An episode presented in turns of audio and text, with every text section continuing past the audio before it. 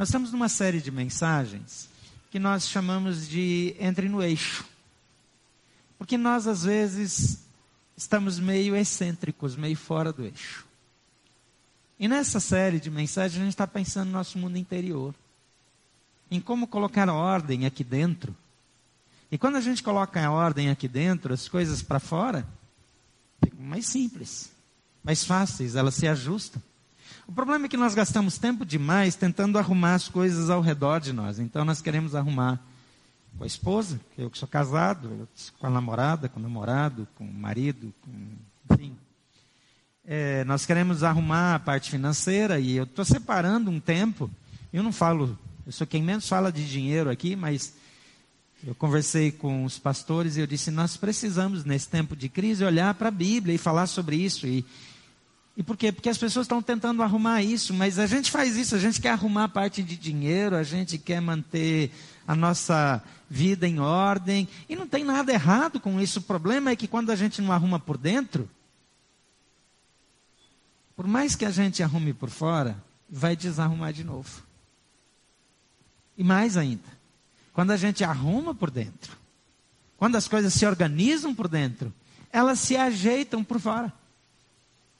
Às vezes a gente gasta muita energia e muito tempo tentando arrumar as coisas ao nosso redor, mas o problema não é o problema. O problema está aqui dentro. Na maioria das vezes, o problema está num foco só, o nosso relacionamento com Deus. Eu confesso para vocês que depois que eu decidi fazer esse tempo de, de ajuste financeiro com vocês aqui, eu fui surpreendido com problemas na minha própria vida financeira. É curioso? E aí eu falei, ah, eu preciso mudar as coisas nas minhas finanças para eu poder continuar falando. Mas aí eu entendi que a gente deveria falar sobre esse assunto e Deus foi claro comigo, arruma por dentro, que por fora eu cuido. E aquela paz que eu preciso para todos os dias voltou a reinar. Eu não gosto de viver com dificuldade. Eu não gosto de ficar pensando como é que vai ser o dia de amanhã. Mas se tem uma coisa onde nós precisamos cuidar do nosso interior, é aprender a depender de Deus em todas as áreas. E hoje eu quero falar com vocês acerca das influências, porque as nossas influências determinam quem nós somos, as suas influências determinam você. Jesus diz que ele traz uma influência para o nosso bem. Lá em João 10, 10, a gente está repetindo esse versículo todo domingo. Ele diz assim: o ladrão, ele vem apenas para furtar, matar e destruir. Eu vim para que tenham vida e a tenham em abundância. Vida em abundância é uma vida em ordem. Vida em abundância não é uma qualidade onde a gente não erra mais. Ou que a gente tem uma vida tão bonita que todo mundo olha para a gente e acha bonito. Todo mundo gosta de elogio. Carinho é um negócio que todo mundo gosta e precisa. Mas não é isso. Jesus está dizendo que vida em abundância é toda a provisão de Deus para nós, incluindo os problemas que a gente precisa para crescer. Todas as dificuldades que eu preciso para me desenvolver estão no pacote. Mas é a vida plena que implica numa vida que começa aqui, mas não termina aqui. Porque a nossa vida não se limita a esse mundo. E um dos grandes problemas é que muitos de nós vivem como se aqui fosse tudo. Como se viver bem aqui fosse tudo. Como se curtir muito aqui resolvesse toda a nossa vida. O nosso mundo interior, ele precisa ser cultivado por uma espiritualidade consistente e diariamente inspirado em Jesus e em suas palavras. E eu estou aqui, talvez irritantemente para você, voltando para a mesma imagem, para a mesma metáfora, muitas vezes. Quando eu me coloco diante de um espelho, eu posso olhar para mim. Eu posso ver se a minha roupa está bem, eu posso ver se tudo está na posição correta. Eu posso fazer ajustes assim. E eu posso acostumar na vida a olhar só para mim. Mas o nosso desafio aqui é olhar para Jesus. E aqui tem várias definições bíblicas de quem Jesus é. E olhando para Jesus, eu olho de novo para mim para ver se essas características aparecem na minha vida ou não. Então eu deixei de ser o centro daquilo que eu olho. Eu parei de ser o alvo de tudo aquilo que eu quero. Porque eu olho para Jesus e eu procuro Jesus em mim. E eu passo a viver o que Jesus vive. Ele precisa ser a minha maior influência. A vida com Jesus é mais do que uma religião. Eu não gosto de me identificar como evangélico, embora num certo sentido eu seja, porque evangélico, na essência, é quem segue os evangelhos, eu, eu procuro fazer isso. Mas ser evangélico ou não, não muda a vida de ninguém. Você é católico, evangélico ou qualquer outra coisa. O que muda a sua vida é se você é discípulo de Jesus ou não. Se você vive para si mesmo ou se você vive o que Jesus é. Se você absorve influências que edifiquem ou influências que destruam. O meu interior reflete aquilo que com o que eu me alimento. E a Bíblia diz que a boca fala daquilo que o coração está cheio. Em outras palavras, está dizendo aquilo que eu vivo no exterior reflete a minha verdade interior.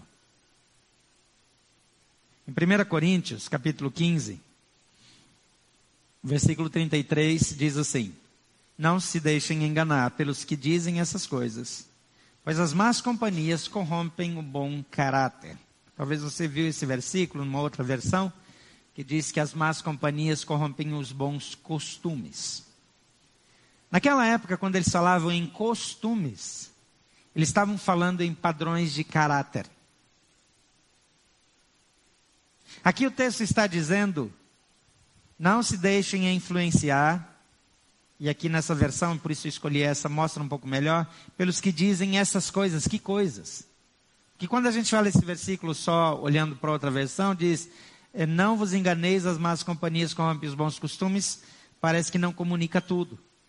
Ele está dizendo: não se deixe influenciar pelos que dizem essas coisas, porque as más companhias corrompem o bom caráter. De que coisas que ele está falando?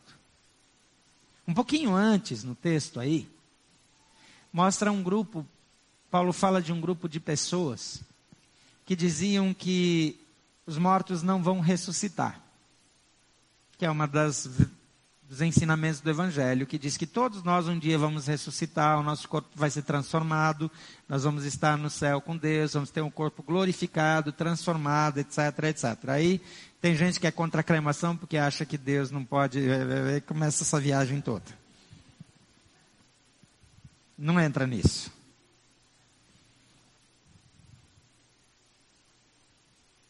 Fez o homem do pó da terra.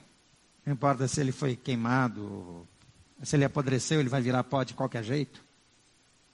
Como Deus vai fazer isso? Ele já fez uma vez do nada, ele faz do nada de novo, ele não precisa de, da sua matéria-prima. Você não se preocupe, ele tem salvo lá o seu DNA, então ele vai dar um jeito. Você, você não precisa ficar com essa preocupação. O, o que essas pessoas ensinavam aqui, que é o que importa agora, é que como o corpo é matéria, e ele vai morrer e vai apodrecer, tudo que a gente fizer com o corpo não conta.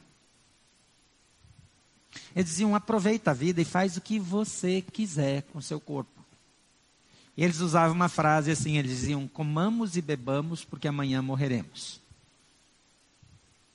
E lembra que está lá na lista de pecados a glutonaria, que era uma prática de comer até morrer, depois ir lá fora e vomitar, provocar vômito. Depois entrar lá e comer, comer, comer, comer, comer de novo até morrer. Daí vai lá fora e vomita de novo e continua comendo. comendo. Num tempo que faltava comida, que tinha gente passando fome, como sempre teve, né? Mas agora sobra comida, a comida apodrece ainda tem gente passando fome. Eu acho que hoje está pior. Mas então eles diziam: curta a vida, faça o que você quiser. Porque o seu corpo vai morrer e o pecado está no corpo. E a alma é que vai para Deus, então com a alma está tudo bem.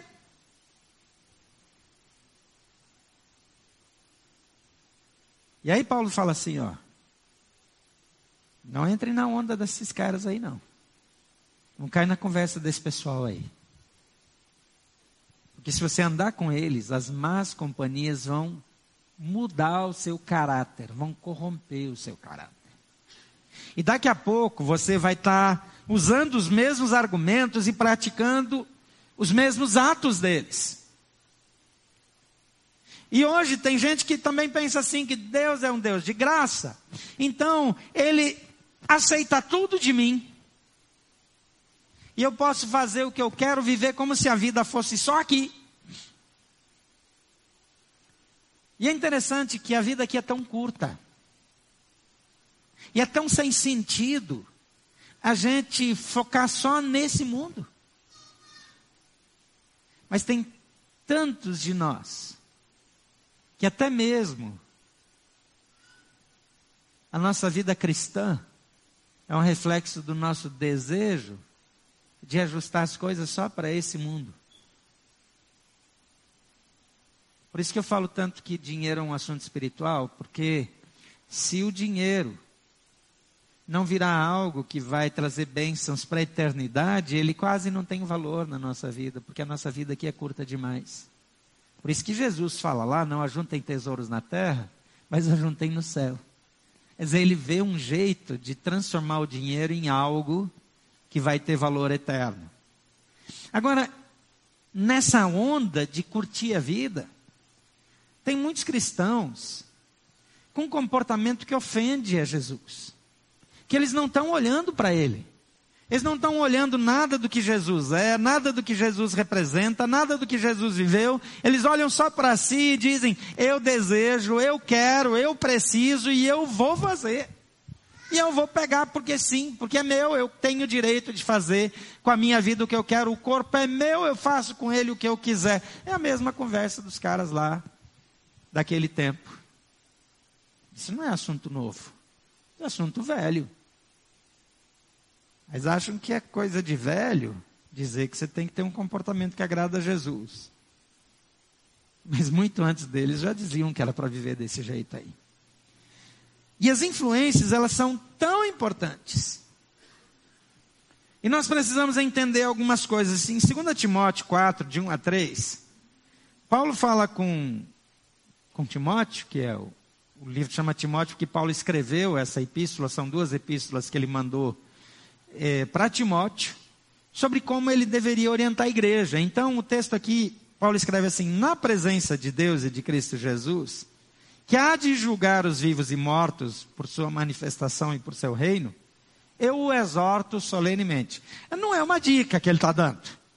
Veja que ele apela quase para a ignorância. Ele fala diante de Deus, de Jesus Cristo, que vai julgar todo mundo. Ele já vem com. Já vem pegando pesado. E ele diz: então, Diante de tudo isso, eu o exorto solenemente. Pregue a palavra, esteja preparado a tempo e fora de tempo, repreenda, corrija, exorte com toda paciência e doutrina. Pois virá o tempo em que não suportarão essa doutrina, pelo contrário, sentindo coceira nos ouvidos, segundo seus próprios desejos, juntarão mestres para si mesmos.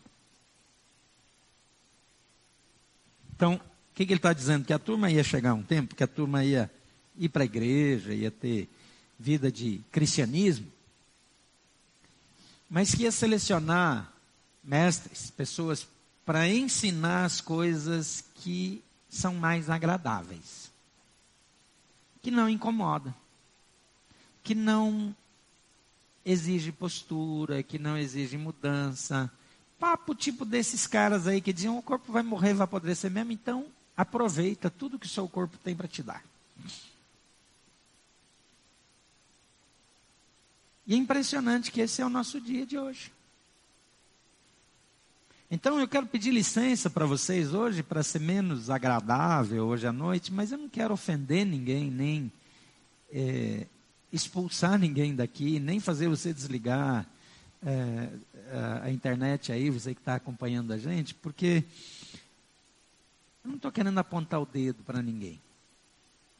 Mas eu vejo que para arrumar um mundo interior a gente precisa enfrentar a verdade. Se você tem um tumor e você finge que não tem, você não vai ficar bom por causa disso. Se você tem uma doença e não trata, o resultado é a morte. Só fingir que está tudo bem não muda a realidade da doença. Se alguma coisa não vai bem aqui dentro, eu preciso ver o que não está bem. Porque Jesus diz lá em Mateus 7, 21, nem todo que me diz Senhor, Senhor entrará no reino dos céus, mas apenas aquele que faz a vontade de meu Pai que está nos céus. Você está vendo aqui?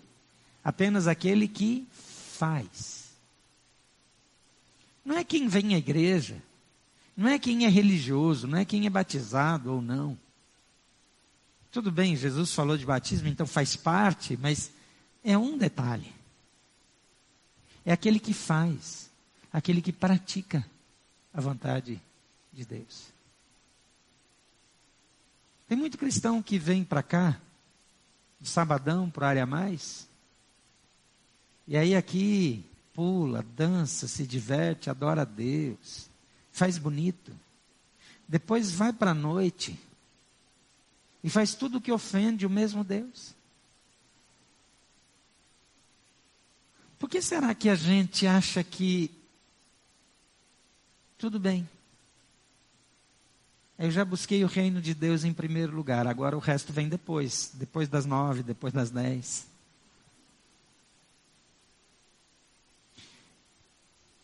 É muito diferente de ter uma vida religiosa, cheia de leis, de proibições. Deus ama você quando você erra. Deus ama você quando você peca e não te discrimina e não dá as costas para você. Mas quando a sua escolha é intencional, quando você faz de caso pensado, quando você arruma alguém para ajudar a reforçar os seus argumentos, quando você busca influências ruins que levam o seu caráter à, à decomposição, a Bíblia diz que isso é abominação para Deus. E Deus não convive, Ele não divide você com essas coisas. Em Mateus, no capítulo 7, versículo 13 a 20, diz assim: Entrem pela porta estreita, pois larga é a porta e amplo o caminho que leva à perdição, e são muitos os que entram pela vida, por ela. Como é estreita a porta e apertado o caminho que leva à vida, são poucos os que a encontram. Cuidado com os falsos profetas, porque eles vêm a vocês vestidos de peles de ovelhas, mas por dentro são lobos devoradores. Lembra lá quando Paulo fala para Timóteo que vão buscar mestres para si? É desses caras aqui que ele está falando. E o texto continua: vocês os reconhecerão por seus frutos. Pode alguém colher uvas de um espinheiro ou figos de ervas daninhas? Semelhantemente, toda árvore boa dá frutos bons, mas a árvore ruim dá frutos ruins. A árvore boa não pode dar frutos ruins, nem a árvore ruim pode dar frutos bons. Toda árvore que não produz bons frutos é cortada e lançada no fogo. Veja que aqui em todo tempo tem uma palavra de Deus de amor, de inclusão, mas também de juízo. Jesus diz: quem me chama Senhor não vai para o céu, pode ir para o inferno. Vai para o céu comigo, no meu céu. Quem faz a vontade do meu Pai. Aqui ele está dizendo: a árvore que produz fruto ruim é cortada e lançada no fogo. Isso é uma, é uma figura de linguagem. Assim como o inferno também é uma metáfora, num certo sentido. Não estou dizendo que o inferno não existe, mas estou falando que as figuras de fogo, enxofre, coisa, é, é uma, uma forma de usar imagens que o homem conhece, de um, que descreve um ambiente totalmente separado de Deus, seja ele como for, onde for, etc, etc. Mas a Bíblia diz que há dois caminhos, um vai me levar para estar eternamente com Deus, em plena satisfação, em plena realização, em absoluta alegria, ou longe de Deus para sempre, sem oportunidade de voltar atrás. A Bíblia chama isso de inferno, chama isso de morte, chama isso de é, abismo, de Hades e por aí vai. Então, olhando para esse texto, tem três atitudes que podem nos ajudar a ter as influências que vão mudar o nosso interior. Em primeiro lugar, troque o agradável pelo edificante. 13 e 14 diz: Entrem pela porta estreita, pois larga é a porta e amplo o caminho que leva à perdição. Perdição é um dos termos bíblicos para separação eterna de Deus. Você pode chamar de inferno, do que você quiser. E são muitos os que entram por ela. Como é estreita a porta e apertado o caminho que leva à vida, e são poucos os que a encontram. Se a gente deixar rolar, se a gente seguir os impulsos, a gente vai por aquilo que aqui é classificado de por Jesus, aqui é Jesus falando, capítulo 7 de Mateus, de caminho largo, que é fácil de andar nele. Você deixar que a televisão seja babado dos seus filhos, é mais fácil do que educar, investir tempo, passar madrugadas orando por eles. É melhor deixar eles irem para onde quiserem, dar a chave do carro, do que ficar acordado até de madrugada orando por eles. É claro que é mais fácil. Ele diz o caminho largo, fácil. Tem muita gente que vai. Mas como é difícil encontrar o outro caminho. Eu preciso buscar, eu preciso procurar eu preciso me aproximar de pessoas que me aproximem de Deus. Eu preciso me cercar de pessoas que sejam influências positivas. Tem gente que só anda com gente muito pior em termos de prática do que ela. Sabe por quê? Porque lá no fundo, lá no fundo, é um jeito de se sentir menos mal. Porque eu olho para as coisas horrorosas que o outro faz, o que eu faço não parece tão feio. E é interessante que está dizendo: cuidado com as companhias erradas, porque as más companhias corrompem o seu caráter. Gente, eu não quero que vocês sejam pessoas discriminadoras, pessoas que não incluam os outros. Jesus veio para incluir todo mundo, não interessa como vive, onde vive, o que faz, o que fez, não vem ao caso. O amor de Jesus é para todos nós. Mas Ele me chama como eu sou. Mas Ele nunca teve a intenção de dizer que tudo bem eu continuar sendo o que eu sempre fui. Mas Ele também não me responsabilizou de cuidar das mudanças. Porque a transformação quem faz é Ele. Quando alguém vem para Jesus e fala comigo, ele pode estar fazendo as coisas que a Bíblia condena claramente, seja lá o que for. Eu nunca sento com ele e fico dizendo, ah, isso você faz errado, aquilo é errado, aquilo é errado. Eu, eu digo, Jesus é assim, Jesus é assim, Jesus é assim, olha para Jesus. Aqui está Jesus, aqui está Jesus. E coloca Jesus na vida dele. Daqui a pouco ele olha para aquilo que ele está vivendo. Não, isso aqui não me serve mais. Essa roupa aqui não me serve mais. Eu não quero mais. E, e, e, e daqui a pouco eu, eu não estou mais bem assim. Eu, eu preciso mudar.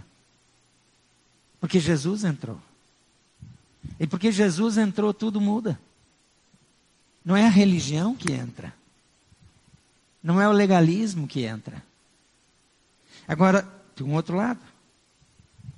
Aí você entrou, você aceitou Jesus, aí você tem certeza da sua salvação, aí o Espírito Santo veio habitar em você. E Deus até respondeu algumas orações, e você descobriu que esse negócio funciona. E, e, e tinha uma pessoa doente, um parente lá que estava com problema, e você orou, e, ele ficou bom. E você diz, ó, oh, legal, e você estava mal de grana, e aí você orou, e o negócio arrumou lá, e você fala, pô, acho que eu vou querer esse negócio. E daqui a um tempo, você começa a ficar querendo fazer coisas que os outros fazem, que não tem nenhum compromisso com Deus frequentar lugares que ofendem o Deus que habita em você. Que entristecem o Espírito Santo que habita em você, porque ele tem que entrar lá naquele lugar. Sabe aquela balada do capeta?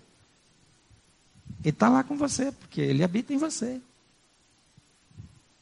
E quando você vai lá para o motel, com amiga, com amigo, com quem você com a mulher do outro, com o marido do outro, com etc., do outro lá. Ele está lá com você. E não dá para fingir que tudo bem, que Deus não liga. Não dá para a gente ter uma postura aqui, e aí tem uma noite espiritual, depois vai e bebe todas, e depois que bebe, apronta todas, e depois que passa a ressaca, finge que está tudo bem e vamos seguir a vida. Ele diz: entrem pela porta estreita. Esse é o convite de Jesus. Aqui é Jesus, não é ninguém, não tem nenhum intermediário falando, é Jesus dizendo: olha, escolham a porta estreita. Porque o caminho é apertado que leva a vida, e são poucos os que encontram. Então, na prática, troque o agradável, porque tem muita coisa que me agrada que, que me mata. Eu, se eu comesse só o que me agrada, eu comeria bacon todos os dias, por exemplo. Eu acho bacon um negócio espiritual. Eu me sinto mais perto de Deus quando eu como bacon.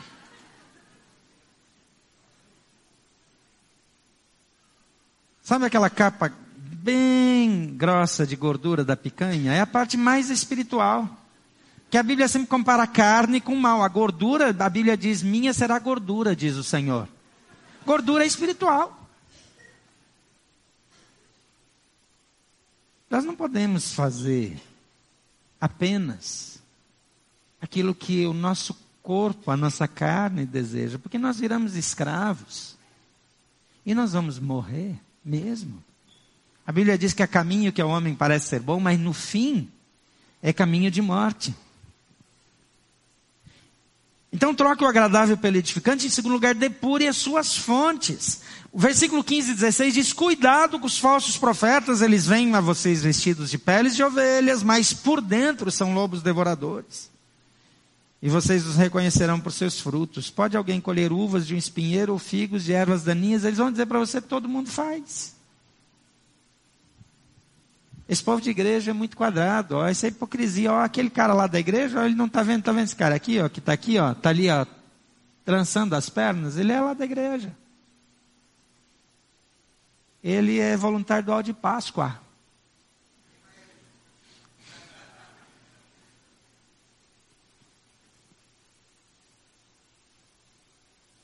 Não é para as outras pessoas que eu olho, é para Jesus. Eu não tenho que, como marido, reagir a qualquer coisa que a minha esposa faça. Eu tenho que, como marido, olhar para Jesus e ver se as minhas reações parecem com Jesus. A esposa não tem que tratar o marido como ele merece ser tratado. Ela tem que olhar para Jesus. E cada um de nós precisa agir olhando para Jesus. E fazer escolhas olhando para Jesus. E a Bíblia diz que Ele é fonte de satisfação. Mas alguém diz: se você não fizer isso, se você não aproveitar a vida, a sua vida se torna chata, você só vai para a igreja, você não vai fazer nada. Deixa eu contar uma coisa para você. Tem muito falso profeta por aí. Gente do capeta. Que parece tão espiritual, tão bonzinho, tão bonitinho, tão cheiroso.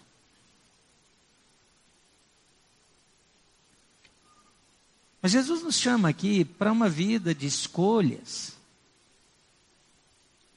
Porque tudo que eu escolho impacta no meu interior. E sabe o que? Eu preciso fazer algumas coisas da vida exterior, porque o interior está vazio. Ninguém precisa das drogas para ser feliz. Nem beber até trançar as pernas para ser feliz. E nem ficar com todo mundo na noite para ser feliz. Até porque não é feliz. Aquela mulher samaritana que ia para o poço, ela tinha que ir todo dia. E Jesus olha para ela e diz: Se você bebesse da água que eu tenho para dar, você não precisava mais de água, porque você nunca mais ia ter sede. É o que Jeremias diz o meu povo fez dois males, eles me abandonaram, fonte de água viva, e cavaram para si cisternas rotas que não retêm água. Deixa eu dizer que se você acha que a sua alegria depende dessas coisas, você é uma pessoa miserável.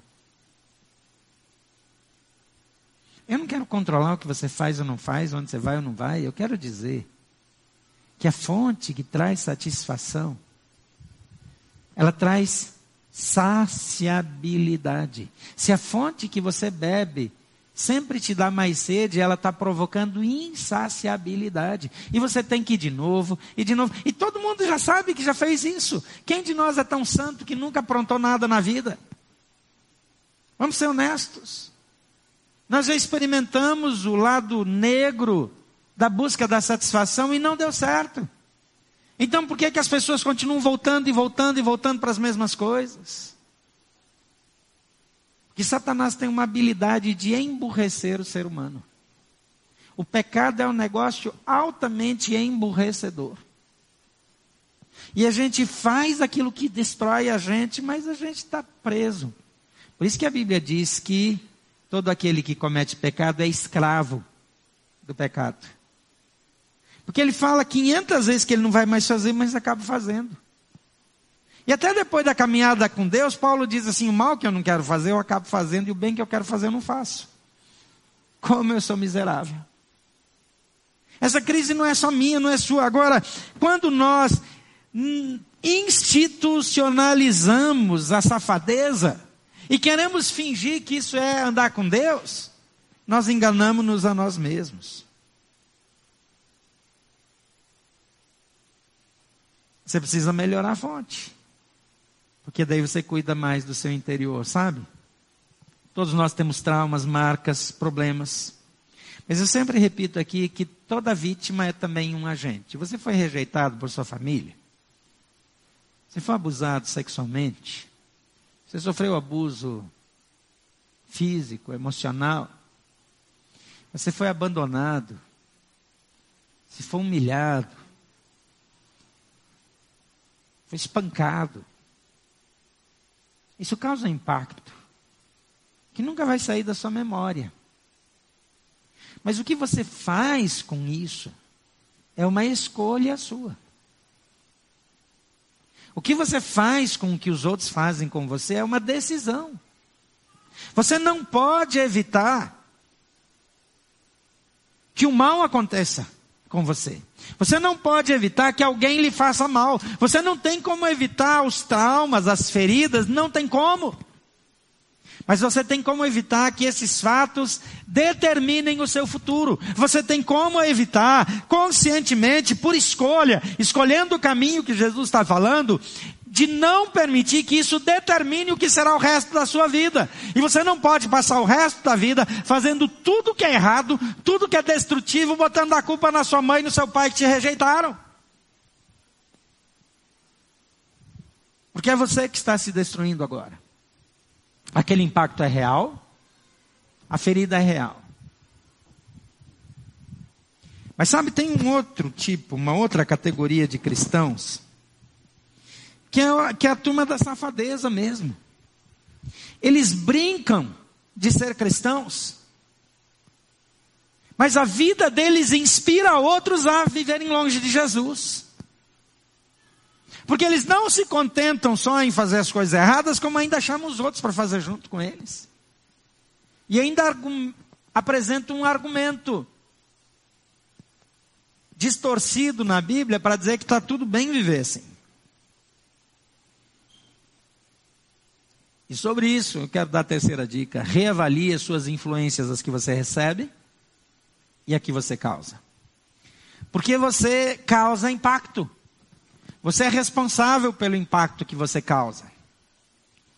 Se você acha que está tudo bem sair daqui no sabadão e levar alguém para balada, deixa eu dizer um negócio aqui, parece até que eu estou pegando o pé da turma do Área Mais. Foi mal aí, pessoal. Isso aí vale para todo mundo e não interessa o padrão e nem a idade. Lembra quando Paulo fala lá de, da carne sacrificada que o pessoal de Corinto comia? Tinha um problema ali. Eu estou estourando meu horário aqui, já tem uma luz vermelha aí piscando para mim aqui, então vocês segurem a onda aí que eu vou acabar. Tenha fé. Paulo fala assim que em si comer aquela carne não tinha problema. Tem um versículo que diz que todas as coisas me são listas, mas nem tudo convém, todas as coisas me são listas, mas eu não me deixarei dominar por nenhuma delas. Aqui Paulo está explicando mais ou menos isso, ele disse: Você comer a carne, você comeu, a carne não é nada, o ídolo não é nada e foi. Agora, se você não come, também não comeu e também não foi nada. Então, nem o que não come é melhor, nem quem come é melhor. Mas ele diz um negócio aqui. Que se um cristão, sabendo que tem um outro mais fraco, que vai ser prejudicado por causa do testemunho dele de comer aquela carne, ele come assim mesmo e o outro pecar, ele é responsável. E tem muito cristão achando que é tão espiritual que pode ir em qualquer lugar. Primeiro está enganando-se a si mesmo, mas vamos pular essa parte. Ainda que fosse verdade, que não é. O outro que viu ele fazendo, ele não dá conta de ficar meia hora lá sem esculhambar com a vida dele.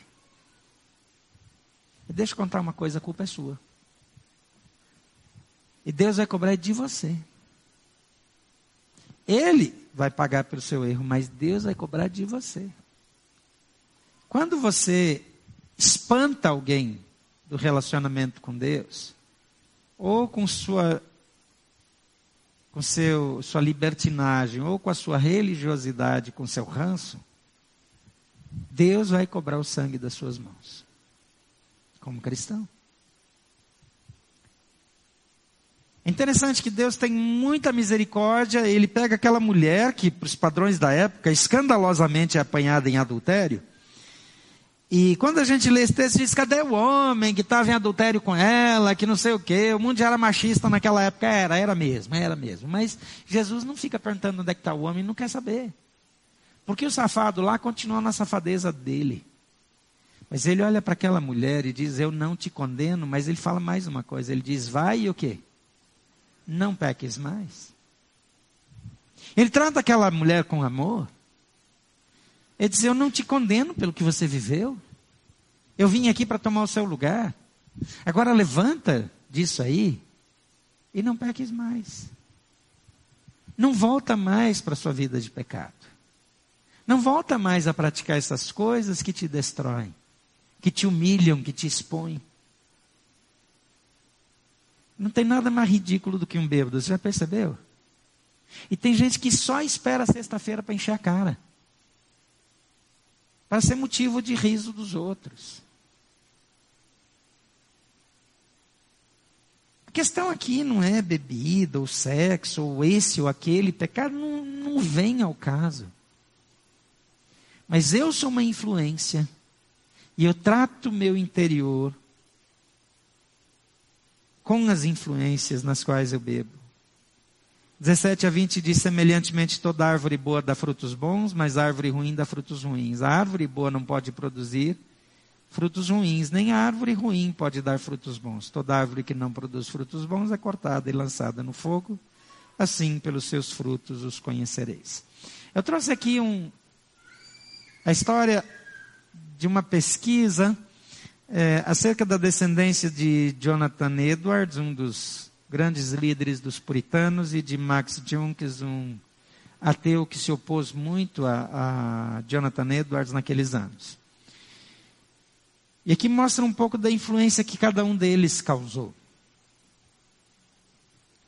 Jonathan Edwards nasceu em 1703 em Windsor, Connecticut, ele era o filho único, o único homem, na verdade, entre dez filhas. Seu pai, Timothy Edwards, era pastor e a sua mãe, Esther, era filha de Solomon, um pregador famoso daquela época. Solomon, avô de Edwards, era puritano. E ele foi líder da, líder da primeira, eh, um dos líderes da primeira geração de puritanos lá em Massachusetts, por 57 anos. E dois anos antes da morte dele, o neto dele, Jonathan Edwards, foi é, promovido. Lá tinham, eles eram, é, tinha um sistema lá que ele era pastor assistente. Ele foi promovido a pastor, a líder daquela comunidade. E Edwards havia aprendido com o avô, principalmente a importância de trabalhar duro e estudar bastante. Bem novo, Edwards aprendeu a escrever. E o pai dele lhe ensinou o latim e outros dois idiomas e outros idiomas, não outros dois, outros idiomas, entre eles grego e hebraico. Isso muito, muito menino. Ah, aos seis anos de idade, ele já conseguia conjugar os verbos em latim. o domínio desses idiomas, mais tarde o ajudou muito no estudo da Bíblia e no entendimento das Escrituras. Mas com 13 anos, ele entrou para Yale.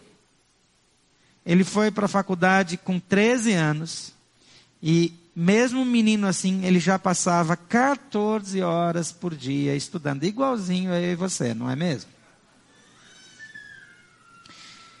Em 1720, ele se formou na Yale como o primeiro da sua turma. Naquela época, a Yale ainda era uma faculdade cristã e ainda tinha curso de teologia. Assim, Edwards, crescendo na sua vida, no seu ministério, se tornou um cristão zeloso. E a segunda geração de puritanos já não era tão comprometida e tão santificada como a primeira, e então ele dedica a vida dele a pregar para cristãos, para que eles voltem a se reconciliar efetivamente com Deus e, e que eles voltem a uma vida de santificação. É... Edwards foi muito criticado, ele atacou o argumento liberal que, que predominava na época, e ele foi especialmente muito combatido nas suas ideias, nos seus conceitos. É por esse homem, Junks, que se tornou um opositor claro dele. Anos mais tarde, não muito agora na nossa época, um estudante chamado Benjamin Warfield, da Princeton, ele, depois de muitas pesquisas, encontrou é, 1.394 descendentes conhecidos de Jonathan Edwards. Essa pesquisa é meio conhecida, tem algumas distorções. Essa aqui é uma fonte um pouco mais confiável que as outras, então por isso que eu trouxe ela, dessa pesquisa. É, mostra alguns dos descendentes de Edward e as suas influências. Três deles se tornaram presidentes de universidades nos Estados Unidos, três senadores, 30 juízes, 100 advogados, 60 médicos, 65 professores de universidades, 100, 75 oficiais de exército e marinha, 100 pregadores e missionários, 60 escritores de destaque, um vice-presidente dos Estados Unidos, 80 altos funcionários públicos, 250 formados em universidades, entre eles governadores de estados, diplomatas enviados e diplomatas enviados a outros países. Os descendentes de Jonathan Edwards, encontrados nessa pesquisa, nunca custaram nenhum dólar oficialmente aos cofres americanos.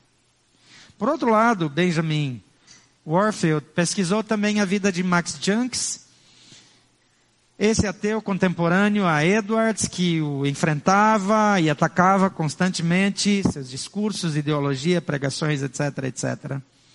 Que também se casou, teve uma vida dentro dos padrões e valores dele, e se casou com uma mulher que também vivia nos padrões e valores deles. É, Junks não se tornou mais do que poderia ser, porque ele próprio se tornou alcoólatra, isso prejudicou muito a vida dele em família, o casamento e o relacionamento com os filhos. Foram identificados quinhentos e tantos descendentes, 310 morreram como indigentes. 150 foram criminosos, sendo 78 assassinos acusados de assassinato sem se tornaram alcoólatras. Segundo essa pesquisa, mais da metade das mulheres descendentes dele se tornaram prostitutas. E os 540 descendentes identificados de Junks custaram ao Estado 1 milhão 250 mil dólares.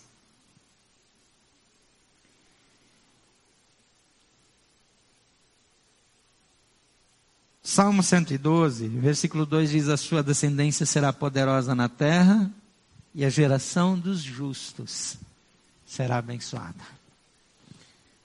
Quais são as influências que determinam o seu comportamento? E qual é o legado que você vai deixar?